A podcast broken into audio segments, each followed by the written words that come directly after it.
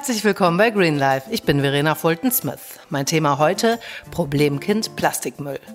Ein Thema, was immer noch viele kontroverse Diskussionen hervorruft. Es geht also um Plastik und Plastikmüll, das Geschäft mit Kunststoffabfällen, das Recycling von Plastik und wie es in Zukunft für uns möglich sein kann, sortenreine Kunststoffe sinnvoll in einer Kreislaufwirtschaft zu nutzen.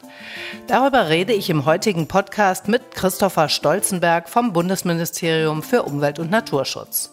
In einem zweiten Teil zur Folge Problemkind Plastikmüll, die dann im Februar erscheinen wird, führe ich Anschlussgespräche zum Thema, zum einen mit einem großen namenhaften Hersteller, der Firma Nestle, zum anderen mit dem Sprecher der Kampagne Mülltrennung wirkt über die aktuelle Informationskampagne der dualen Systeme.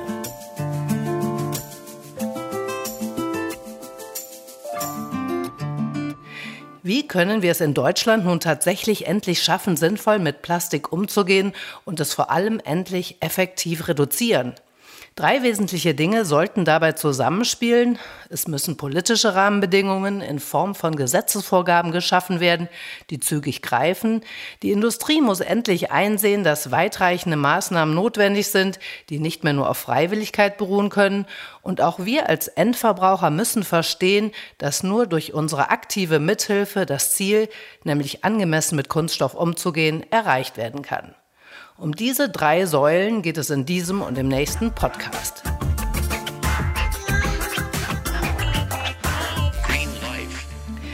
Wachsende Abfallberge, Vermüllung der Ozeane, Verschwendung fossiler Ressourcen. Um all dem Herr zu werden, arbeitet die Bundesregierung an mehreren Gesetzen und Regelungen, die für mehr Recycling und die Vermeidung von Müll sorgen sollen. So ist mit dem neuen Jahr zum 1. Januar 2021 ein Exportverbot für Plastikabfälle in Kraft getreten, das weiter Hoffnung macht. Viel zu lange landete tonnenweise Plastikmüll auch aus Deutschland in Malaysia, Thailand und Indonesien. Deutschland war dabei der drittgrößte Exporteur von Plastikmüll. In der EU führt diese Neuregelung nun zu einem Exportverbot von Kunststoffabfällen, die nicht sortiert, verunreinigt und mit anderen Abfällen vermischt sind. Damit soll in Zukunft die Ausfuhr in Länder verhindert werden, die über keine angemessene Infrastruktur für die umweltgerechte Entsorgung oder zum Recycling von Kunststoffabfällen verfügen und in denen deshalb ein hohes Risiko besteht, dass diese auf Deponien und später in der Umwelt oder dem Meer landen. Was heißt das nun aber alles für uns? Deutschland steht nun durch diese neuen Vorgaben noch mehr in der Verantwortung, den eigenen Plastikmüll besser zu sortieren, besser zu recyceln und vor allem endlich wirksam zu reduzieren. Wir als Endverbraucher müssen zum einen lernen, unsere Kunststoffe noch viel konsequenter zu sammeln und zu trennen und auch unser Auge beim Einkauf zu schulen. Der Industrie muss es gelingen, vor allem reine und recycelbare Kunststoffe zu produzieren und zu verwenden, die im Anschluss wieder der Kreislaufwirtschaft zugeführt werden können. An allererster Stelle muss aber die Plastikvermeidung stehen. Recycling ist zwar sehr wichtig, aber es ändert leider nichts daran, dass wir in einem Problem stecken, das wir an der Wurzel packen müssen. Solange wir immer so tun, als sei das eine Frage von sinnvollem und gutem Recycling, sitzen wir einer Propaganda auf, die das nur deshalb in die Welt setzt, um mehr Plastik verkaufen zu können. Ein ganz zentraler Punkt ist, dass ein eigentlich ursprüngliches Abfallprodukt zu einem riesigen Verkaufsschlager wurde. 99 Prozent des Plastiks wird aus fossilen Brennstoffen wie Kohle, Öl und Gas hergestellt. Billiges Öl und Gas trägt also entscheidend dazu bei, dass die sechs großen Weltproduzenten alles dafür tun, dass die Nachfrage nach Kunststoff sogar weiter wächst. Ein diametral entgegengesetztes Verhalten zu den Klimaschutzzielen der Vereinten Nationen.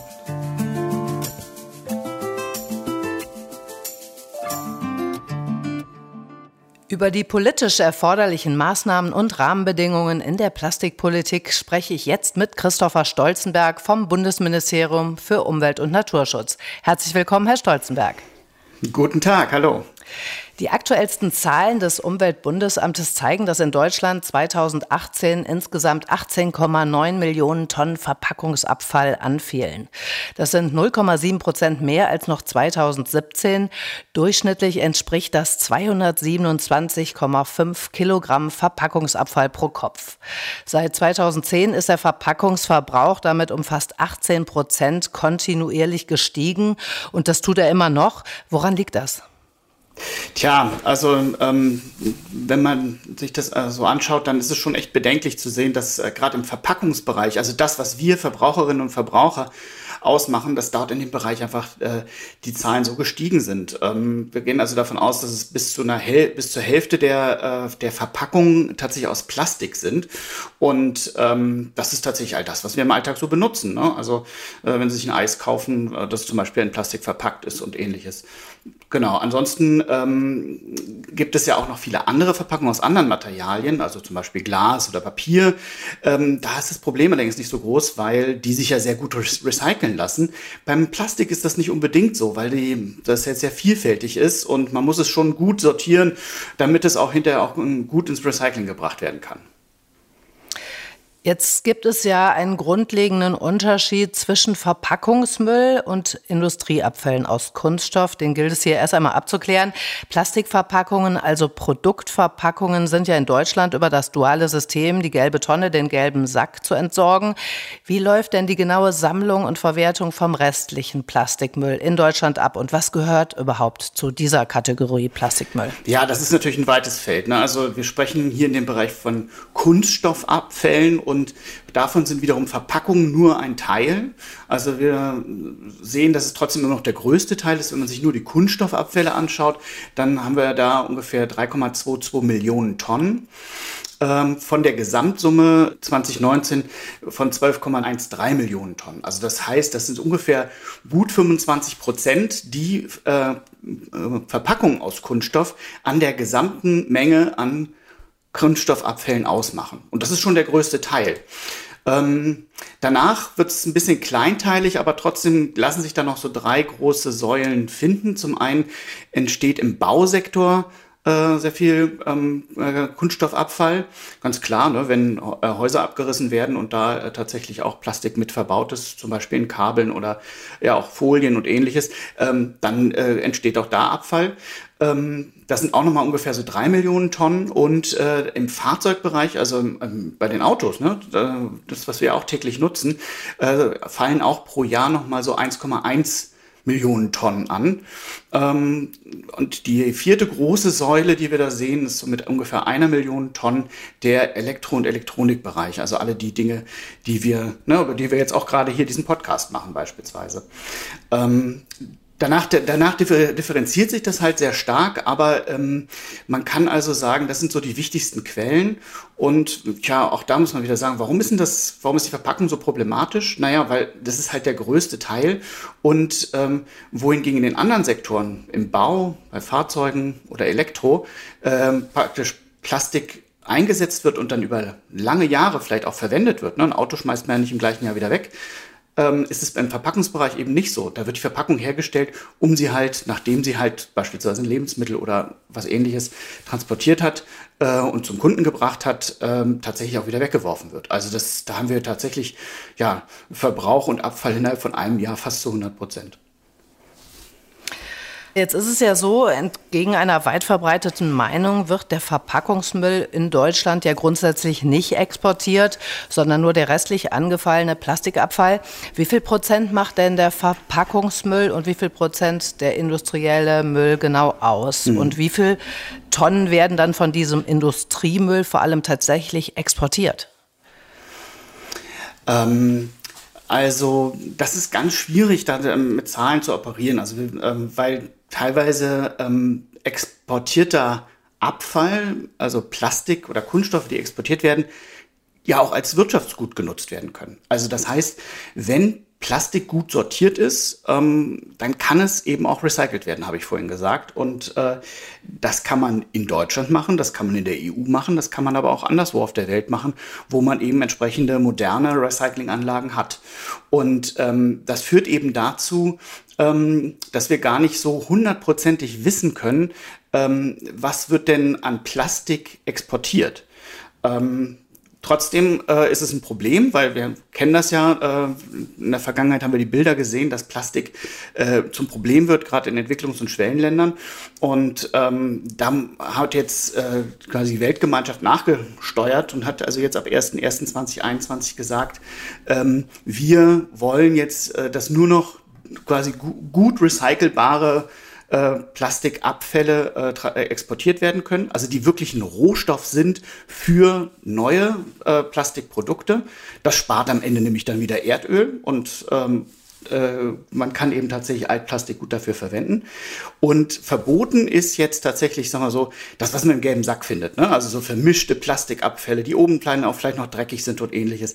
Das ist nun wirklich verboten, das darf nicht mehr exportiert werden. Und ähm, wir haben da äh, ohnehin, also äh, das, das Verbot ist ja schon lange diskutiert worden, äh, tatsächlich einen großen Rückgang gesehen. Also aus Deutschland wurde äh, 2016 wurden da noch ähm, ungefähr 1,5 Millionen Tonnen ähm, ähm, Kunststoffe exportiert und 2019 waren das halt äh, gerade mal noch so 1,07 Millionen Tonnen. Das heißt, da gab es also auch einen Rückgang bei diesen Exporten und ähm, äh, genau, also wir müssen uns halt diese Zahlen anschauen und die werden jetzt in dementsprechend ab diesem Jahr eben noch weniger werden. Was sind die neuen Herausforderungen für Deutschland durch das strengere Exportverbot? Bei uns ist natürlich, glaube ich, nach wie vor noch die Sammlung das wichtigste Problem. Wir müssen also schauen, dass wir sie wirklich, dass wir wirklich sortenrein äh, Plastik äh, sortiert bekommen, dass es halt nicht vermischt ist und äh, eben gut recycelt werden kann. Aber da sind wir eigentlich auch im Gespräch mit der Industrie, um zu schauen, was können wir denn als Gesetzgeber daran machen und was daran ist jetzt vielleicht eigentlich technologische Innovation, die wir brauchen. Bei Kunststoffverpackungen liegen die derzeitigen Recyclingquoten ja bei 47,1 Prozent. Äh, das birgt damit noch viel Recyclingpotenzial. Deshalb sind ja auch die Recyclingfähigkeit von Verpackungen und der Rezyklateinsatz, das heißt die tatsächliche Menge recycelter Stoffe in einem Produkt, der entscheidende Aspekt einer Kreislaufwirtschaft. Warum liegen wir erst bei 47,1 Prozent? Die 47 Prozent, ich glaube, das ist die europäische Ebene, kann das sein? Denn wir wissen von der zentralen Stelle Verpackungsregister, dass äh, im Jahr 2019 wir wesentlich besser gewesen sind. Da haben wir 58,5 Prozent äh, der Plastikverpackungen in Deutschland äh, recycelt. Und ähm, das ist eben auch genau die Menge, die das äh, Verpackungsgesetz, was im äh, gleichen Jahr in Kraft getreten ist, es äh, eben vorgibt. Ähm, diese Zahl ist, äh, ist erstaunlich hoch, ähm, weil wir auch ein System umgestellt haben, um zu sagen, ähm, wir ähm, vor 2019 haben wir mal gesagt, alles was ins Recycling reingeht, ähm, das zählen wir und dadurch sind natürlich auch andere Quoten zustande gekommen. Ähm, und deshalb kann es vielleicht auch da die an der einen oder anderen Stelle eine Verwirrung der Zahlen geben. Denn ab 2019 zählen wir immer nur das, was aus dem Recycling wirklich rauskommt. Also sprich, wir geben Plastik rein und sagen, e-, egal wie viel er reingibt, es muss am Ende 58 ähm, Prozent äh, äh, ähm, recyceltes Plastik wieder rauskommen. Und das erreicht die Recyclingindustrie zurzeit. Ähm, natürlich kann man sich jetzt damit erstmal noch nicht äh, zufrieden geben und die Quoten, die steigen ja jetzt auch äh, von Jahr zu Jahr äh, vorgegeben durch das Verpackungsgesetz. Also das heißt, da müssen wir eben schauen, was braucht die Recyclingindustrie, wie können wir da noch besser werden. Seit 2019 greift das neue Verpackungsgesetz, das unter anderem ja von den dualen Systemen eine höhere Recyclingquote verlangt. Zudem haben sich die EU-Staaten darauf geeinigt, dass Wegwerfprodukte aus Kunststoff, für die es eine sinnvolle Alternative gibt, vom 3. Juli 2021 an verboten werden. Trotzdem werden ja aber weiterhin Unmengen Plastikverpackungen produziert und in Umlauf gebracht, Tendenz steigend, wie wir eben gehört haben. Halten Sie diese Maßnahmen wirklich für ausreichend? Naja, es ist ein Anfang. Ne? Also ähm, mit, wir haben ein Einwegplastikverbot auf den Weg gebracht. Das bezieht sich auf all jene Produkte, die, wo es keine klimafreundliche Alternative gibt. Ähm, gleichzeitig haben wir auch ein Plastiktütenverbot auf den Weg gebracht. Ähm, und das, damit ist ja jetzt erstmal schon eine ganze Menge gewonnen, weil ähm, dieses äh, Verbot, was jetzt in Kraft treten wird in diesem Jahr, das wird ja ständig überprüft. Man wird ja immer überlegen, ähm, welche Pro Produkte kann man da eben noch mit reinnehmen.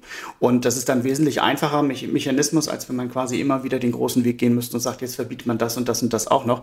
Also das heißt, man kann eben tatsächlich da in den kommenden Jahren auch immer wieder schauen, wie hat sich die Lage geändert, wird Plastik eingespart, äh, muss man das jetzt über ein Verbot äh, lösen oder richtet sich die Industrie vielleicht auch selber schon danach? Weil das darf man auch nicht vergessen.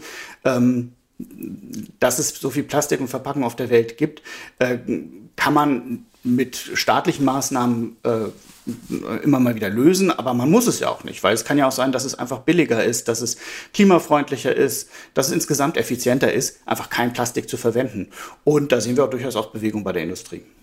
Die beschlossene Neufassung des Verpackungsgesetzes bleibt ja im Hinblick auf die Förderung einer stärkeren Kreislaufwirtschaft weit hinter ihren Möglichkeiten zurück. Ein verpflichtender Rezyklatanteil, das heißt der recycelte Anteil in Plastik, auch Minimal Content genannt, bei der Verpackung ist ja entscheidend zur Förderung der Rohstoffwende.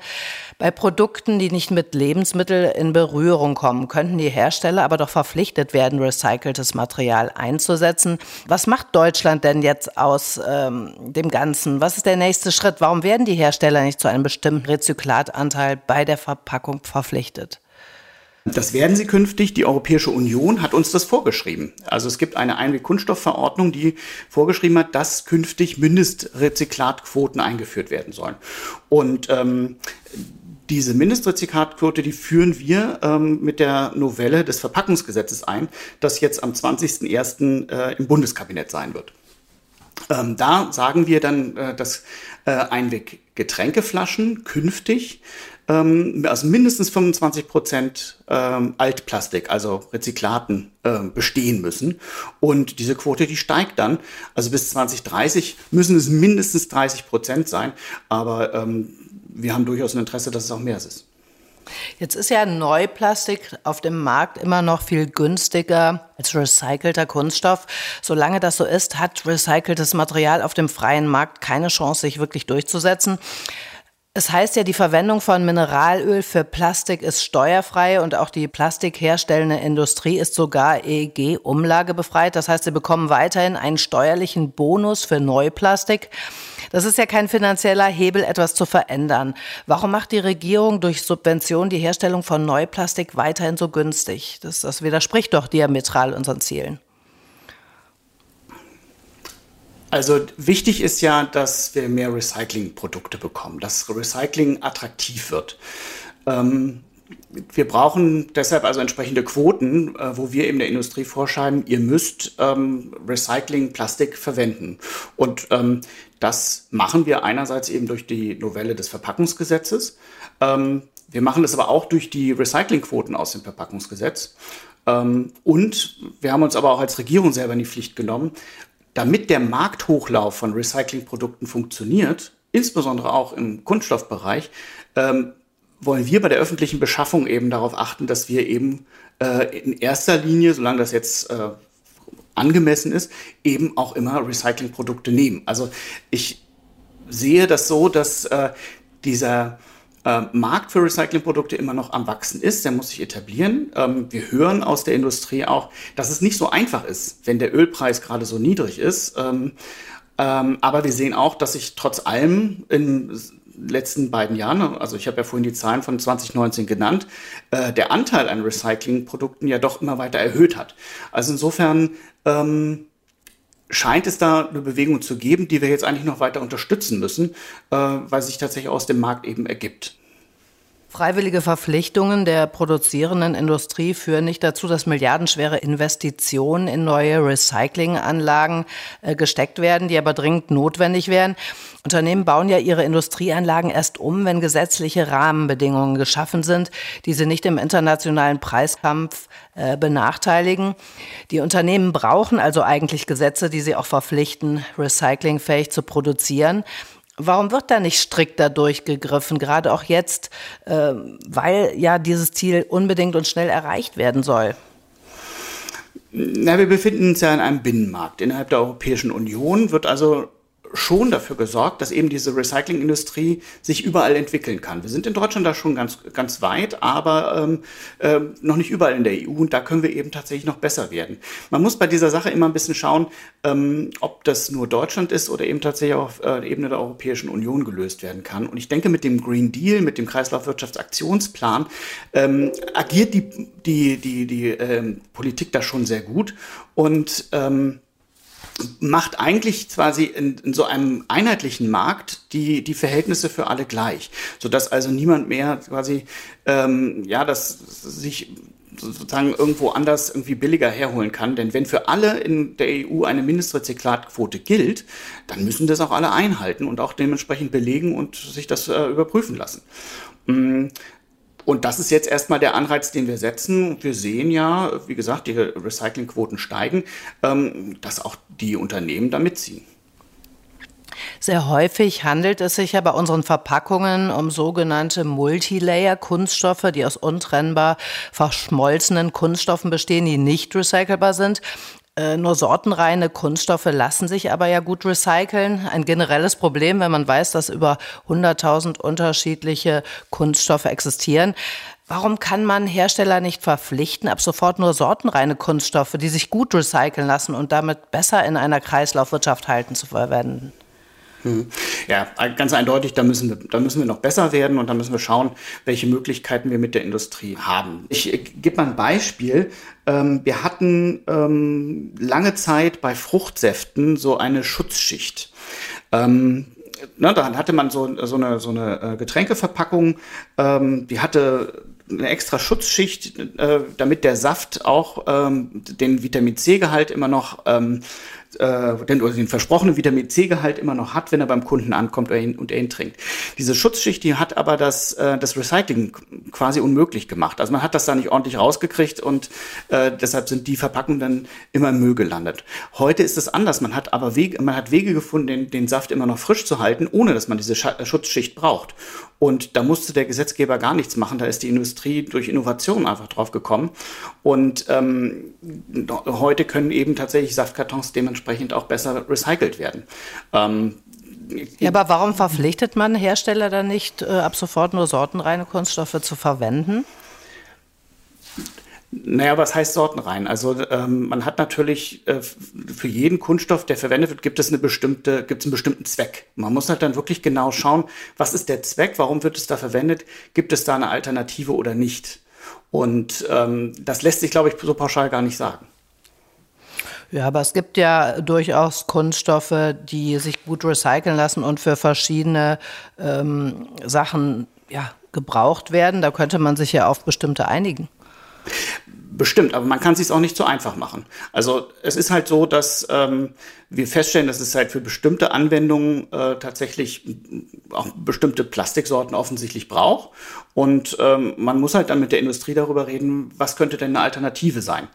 Also wir müssen halt uns halt vorstellen, Plastik ist halt so präsent in unserer Wirtschaft, in unserem Alltag.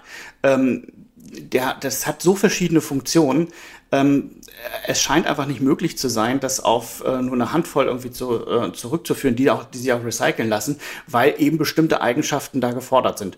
Ähm, da, muss man, da muss man drüber reden, da muss man schauen, ähm, ob das durch Innovationen zu regeln ist oder ob man letztlich dafür eine staatliche Vorgabe braucht. Hersteller und Konsumenten sollen ja bei ihrer Verpackung möglichst auf eine einfache Gestaltung der Verpackung achten oder gleich auf Mehrwegverpackungen setzen, auf unnötige Funktionen verzichten, wie aufwendige Verschlüsse oder gar Magnetverschlüsse, Materialverbundstoff, die nicht getrennt werden können, meiden oder am besten gleich auf recycelte Materialien zurückgreifen. Seit 2019 besteht ja eine neue Registrierungspflicht für Verpackungen. Also keine Verpackung darf mehr ohne Registrierung und Lizenzierung verkauft werden. Das soll Orientierung und Transparenz schaffen.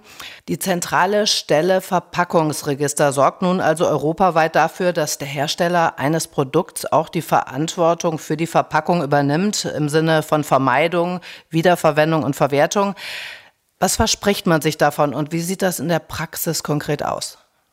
Also die zentrale Stelle Verpackungsregister ist ein tolles Instrument. Die gibt es seit 2019. Die haben wir mit dem Verpackungsgesetz eingeführt.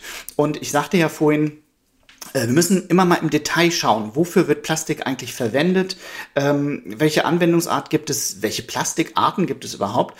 Und ähm, dafür braucht man eben quasi so eine große Datenbank, in der das alles drinsteht. Und die hat eben die zentrale Stelle Verpackungsregister aufgebaut und ist weiter dabei, die aufzubauen. Es gibt eine Registrierungspflicht für Hersteller von, äh, von Verpackungen. Ähm, und äh, dadurch wird gewährleistet, dass äh, tatsächlich die Plastikarten, die Verpackungen, die eben auf den Markt kommen, tatsächlich auch mh, hm, wieder recycelt werden, beziehungsweise äh, auf jeden Fall entsorgt werden. Ähm, und diese Zahl, die ich vorhin nannte, von 58 Prozent, die stammt eben tatsächlich auch von der zentralen Stelle Verpackungsregister. Das heißt, die sind schon ganz schön gut und ähm, wir haben da eben verlässliche Zahlen, die eben auch eine Grundlage für eine, äh, äh eine wirksame Politik sein können. Mhm. Und die sind auch öffentlich einsehbar, ne? Ganz genau. Also Sie gehen einfach auf die Website, dann finden Sie das. Mit der Novelle des Ver Verpackungsgesetzes, was wir jetzt ins, Bundes, in, ins Bundeskabinett bringen, ähm, wird es eben auch ähm, sozusagen wird diese Registrierungspflicht eben auch auf den Online-Bereich ausgeweitet. Das heißt, ähm, bislang galt das nur so ein bisschen für den, für den stationären Handel, aber jetzt geht es eben auch weiter. Wir, so, die, die Anbieter, also zum, sich von Online-Marktplätzen, ne? also ich sag mal, ähm, Amazon, eBay und was es alles noch gibt, wenn die in Deutschland ähm, etwas anbieten, dann müssen die selber sicherstellen, dass äh, die Produkte, die sie anbieten, so verpackt sind, dass die, dass die Hersteller dieser Verpackung tatsächlich äh, auch registriert sind bei der zentralen Stelle Verpackungsregister. Das ist halt ein wichtiger Schritt, ähm, weil so schließen wir halt die letzten Lücken und sorgen eben dafür, dass wirklich ähm, alles, was recycelt werden kann, am Ende auch recycelt wird. Und ähm, das muss jetzt sich weiter etablieren, aber ähm, was wir eben hören jetzt in der Bilanz nach über einem Jahr, ist, dass das also wirklich auf einem sehr guten Weg ist. Mit der neuen Obhutspflicht hat der Staat ja nun endlich auch eine rechtliche Handhabe gegen die Vernichtung von Neuware und Retouren, zum Beispiel im Onlinehandel, über die sich ja viele Menschen aufregen. Können Sie uns das genauer in der Praxis erklären? Was hat sich verändert? Also es gibt jetzt erstmal eine gesetzliche Pflicht eben für Hersteller und Händler, dass sie sich äh, ähm, darum kümmern müssen, dass Retouren nicht mehr vernichtet werden und auch Warenüberhänge nicht mehr vernichtet werden.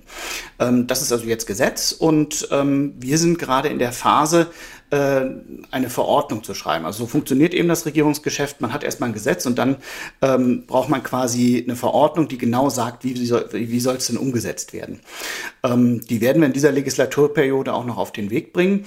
Äh, Im Augenblick sind wir da im Gespräch mit den, äh, mit, den, mit den Herstellern und den Händlern, um zu schauen, was ist denn auch praktikabel für sie, damit sie das auch äh, äh wirklich anwenden können. Und da haben wir festgestellt, da ist ja durchaus eine Offenheit da, auch äh, darüber zu sprechen, ob äh, Retouren und Warenüberhänge denn äh, aus wirtschaftlichen Gründen wirklich immer vernichtet werden müssen, sondern dass man sie auch gerne ähm, ähm, anders verwendet, so dass es halt tatsächlich äh, auch verwendet wird. Also die Idee hinter der Obhutspflicht ist, ähm, Hersteller und Händler sollen eben Waren gebrauchsfertig so lange wie möglich gebrauchsfertig anbieten. Und ähm, bislang gibt es eben da eben äh, das Geschäftsmodell, dass man eben sagt, äh, na, wir preisen das schon ein, dass, dass, hier, äh, dass am Ende sowieso nicht alles verkauft wird, weil äh, wir machen sowieso genug Gewinne damit. Und das soll eben nicht sein, sondern es sollen keine Waren vernichtet werden, sondern die sollen also möglichst oft in Gebrauch kommen und auf Second-Hand-Märkten angeboten werden oder als verbilligte äh, Ware angeboten werden oder ähnliches. Genau. Wie das jetzt im Einzelnen genau aussieht, das klären wir gerade. Wir machen also quasi jetzt gerade mit den Händlern zusammen überlegen wir, was sind so Eckpunkte, die so eine Verordnung haben könnte und äh, schauen dann, äh, dass wir diese Verordnung bald auf den Weg bringen. Die Novellierung des Kreislaufwirtschaftsgesetzes ist am 29.10.20 in Kraft getreten, also erst Ende letzten Jahres. Sie soll unter anderem Hersteller von Einwegprodukten, die häufig unachtsam weggeworfen werden, künftig auch an den Entsorgungs- und Reinigungskosten der Umwelt beteiligen. Auf diese Weise sollen Hersteller dazu gebracht werden, verstärkt auf Mehrwegprodukte zu setzen. Wie erfolgversprechend ist das Ganze? Wie begründen Sie diese Herangehensweise? Ja, also das ist, das ist durchaus ja ein Problem, das kennen wir alle, dass wir, wenn wir in den Park gehen oder auf der Straße, sehen wir immer, dass Menschen Plastik ähm, einfach achtlos halt liegen lassen. Wir müssen eigentlich bei den Herstellern ansetzen. Jeder, der übermäßig Wegwerfplastik in den, in den Verkehr bringt, der soll eben daran beteiligt werden, dass es eben aus der Umwelt wieder entfernt wird. Das soll der Anreiz sein dafür, dass eben kein Wegwerfplastik äh, mehr genutzt wird im Verpackungsbereich, dass man auf nachhaltige Lösungen setzt. Im Sommer ungefähr gab es da schon eine Studie vom Verband der kommunalen Unternehmen. Die haben uns einfach mal gesagt, wie viel Geld bringen sie denn eigentlich auf? Also was, was müssen sie denn eigentlich bezahlen dafür, dass eben tatsächlich so viel Plastik halt in der Umwelt eben landen? Und äh, das ist schon eine ganz erträgliche Zahl, die wir einfach tatsächlich dann nehmen, um dann zu sagen, okay, das sind jetzt tatsächlich Kosten, über die man mal reden muss, um zu schauen, wie können wir das eben auf die Hersteller ähm, auch noch umlegen. Das Gesetz erlaubt bis 2035 noch über ein Drittel unserer Abfälle zu verbrennen und zu deponieren. Das ist ja noch keine wirkliche Kreislaufwirtschaft. Für eine erfolgreiche Rohstoffwende brauchen wir ja einen mutigen Dreiklang aus nachhaltiger Beschaffung, Recycling-Label und verpflichtendem Rezyklatanteil. Was sind denn die nächsten Schritte der Bundesregierung, um das alles zu erreichen? Naja, wir haben jetzt erstmal schon eine ganze Menge auf den Weg gebracht. Ich hatte jetzt ja äh, von dem Verpackungsgesetz gesprochen, das jetzt novelliert wird, was, äh, was Mehrweg den, den Vorrang gibt, was eine Pfandpflicht für sämtliche Einweg-Kunststoff-Getränkeflaschen einführen wird. Ähm, das ist äh, quasi einer von mehreren Maßnahmen, die wir im letzten Jahr schon gestartet haben. Ne? Wir hatten das Einwegplastikverbot an, angesprochen, die Plastiktütenverbot, das Kreislaufwirtschaftsgesetz. Hinzu kommt jetzt eben auch noch eine Verordnung, die ähm, äh, Kennzeichnung äh, äh, beinhaltet. Also wir werden jetzt tatsächlich auch bestimmte äh, Produkte ähm, äh, kennzeichnen, wo eben Plastik drin ist, wo man, wo viele es vielleicht auch gar nicht vermuten. Also beispielsweise Zigarettenfilter. Ähm, viele Leute wissen gar nicht, dass da eben auch Kunststoff mit drin ist. Und ähm, Genau, das ist eben auch eine, eine, eine weitere Maßnahme. Ähm, aber das muss natürlich weitergehen. Ne? Also wir, wir haben es vorhin ähm, schon mal kurz angesprochen. Wenn ähm, wir jetzt von der EU verpflichtet werden, möglichst viel von dem Kunststoff ähm, zu recyceln, der in den Verkehr gebracht worden ist, ähm, dann müssen wir eben auch schauen, äh, welche weiteren Möglichkeiten gibt es denn da. Und das muss eben dann tatsächlich auch eine neue Regierung mit neuen Prioritäten dann nach der Bundestagswahl äh, entsprechend anpacken. Im Moment befolgt die Bundesregierung ja lediglich den Vorgaben der EU-Richtlinien. Deutschland steht im europäischen Vergleich zwar schon ganz gut da, aber warum übernimmt Deutschland nicht endlich mehr die Vorreiterrolle und zeigt mehr politischen Willen und Durchsetzungsvermögen? In, in vielen Teilen tun wir das ja. Also man, man sagt, das kommt ja nicht immer nur unverhofft einfach so aus, äh, aus, äh, der, aus Brüssel und dann müssen wir es umsetzen, sondern ähm, man muss auch mal ehrlich sagen, da haben wir auch einen ordentlichen Anteil dran, dass die Dinge tatsächlich so kommen. Also dass ein Kreislaufwirtschaftsaktionsplan ähm, umgesetzt wird ähm, und mit, äh, ja, mit einer entsprechenden Ambition versehen wird. In Deutschland selbst übernehmen wir ja auch eine Führungsrolle. Also dieses Obhutspflicht aus dem Kreislaufwirtschaftsgesetz, das ist etwas, das hat die EU nie von uns verlangt. Da haben wir gesagt, das wollen wir selber machen. Da gehen wir quasi über das hinaus, was die EU uns vorgibt und äh, werden eben zum Vorreiter. Das Gleiche gilt jetzt bei der Novelle für, fürs Verpackungsgesetz. Also die EU hat uns vorgegeben, ähm, dass wir die Pfandpflicht ähm, auf Einweg-Getränkeflaschen aus Plastik erweitern, nämlich auf alle. Aber wir sagen, wir wollen auch die ganzen Dosen unter die Pfandpflicht stellen, denn äh, das ist auch ein Problem äh, und führt eben dazu, dass wir eine, eine, dreckige Umwelt haben. Und wir wollen einfach dafür sorgen, dass möglichst alles äh, gesammelt wird und Pfand äh, garantiert das eben. Und eine gute Sammlung führt eben auch zum guten Recycling. Ja, jetzt kommen wir auch schon langsam zum Ende. Die Bundesregierung unterliegt natürlich auch ihren Vorgaben und Zwängen und vor allem den EU-Richtlinien. Wir sind ja nicht unabhängig. Berühmte Abschlussfrage. Was wünschen Sie sich aus Sicht der Bundesregierung denn in Bezug auf den zukünftigen Umgang mit Plastik von den deutschen Herstellern und was von den Verbrauchern? Ja, ich glaube, die Zielmarken sind klar. Also das Verpackungsgesetz äh, gibt uns Recyclingquoten vor, äh, die wir erreichen müssen ähm, und äh, hoffentlich auch erreichen wollen. Ähm, da müssen wir tatsächlich schauen, dass wir da immer besser werden, im, äh, was das Recycling angeht. Und ähm, ja, was die ersten Ideen angeht, ähm, wo es noch hingehen könnte, da braucht man nur auf den äh, Kreislaufwirtschaftsaktionsplan der EU schauen, den wir ja auch in der EU-Ratspräsidentschaft äh, äh, unterstützt haben und einfach auch die Unterstützung unter den EU-Mitgliedern äh, vorangetrieben haben. Da wird nämlich quasi äh, sozusagen der gesamte Lebenszyklus eines Produkts sich angeschaut, wo, wo man schaut, okay, wo können wir etwas für den Umweltschutz erreichen, wo können wir was für den Klimaschutz erreichen, wie können wir das noch weiter voranbringen. Ähm, da gibt es viele Maßnahmen, die da drin stecken, die uns auch in den nächsten Jahren begegnen werden. Also ähm, insofern ist tatsächlich das für mich der, der Kreislaufwirtschaftsaktionsplan zwar ein langer Name für ein großes politisches Programm, aber eigentlich eine reichhaltige Ideenkiste an Dingen, äh, die wir noch machen können, um tatsächlich Kunststoff noch besser zu recyceln, um diese Verpackungsflut ähm, ja, einzudämmen und tatsächlich auch äh, in einer nachhaltigeren Welt leben zu können. Was wünschen Sie sich von den Verbrauchern? Hm. Immer ehrliche Rückmeldungen. Also wir ähm, als Bundesregierung leben ja davon, dass wir, dass wir hören, was sind gute äh, Lösungen, äh, die man aufgreifen sollte äh, die man verstärken kann durch ähm, ge gesetzliche Vorgaben einerseits, aber sicherlich auch durch Förderung. Ne? Also ähm, wir sind ja nicht nur Gesetzgeber, wir sind ja auch dazu da, um ähm, gute Entwicklungen entsprechend voranzutreiben und auch ähm, zu finanzieren. Also da ähm, freuen wir uns, wenn wir dann eben auch auf gute Ideen hingewiesen werden. Das werden wir auch von der Industrie, aber Verbraucher spielen da eben auch eine wichtige Rolle und äh, da brauchen wir einen ehrlichen Dialog und ähm, äh, soweit ich das beobachte, gibt es den ja auch. Ähm, zum Beispiel in der Europäischen Abwehrvermeidungswoche haben wir jedes Jahr eben viele Bürgerdialoge, wo wir eben auch viel Rückmeldung bekommen.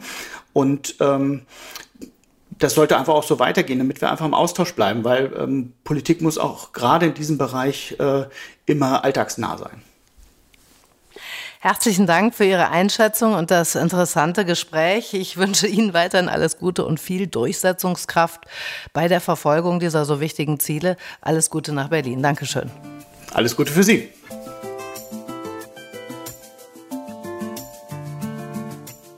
In dieser Folge wurde aufgezeigt, wo wir im Moment auf gesetzlicher Ebene stehen, wo noch zu viel Handlungsspielraum in der Kunststoffpolitik herrscht und dringend für eine erfolgreiche und zügige Umsetzung der Ziele nachgebessert werden muss.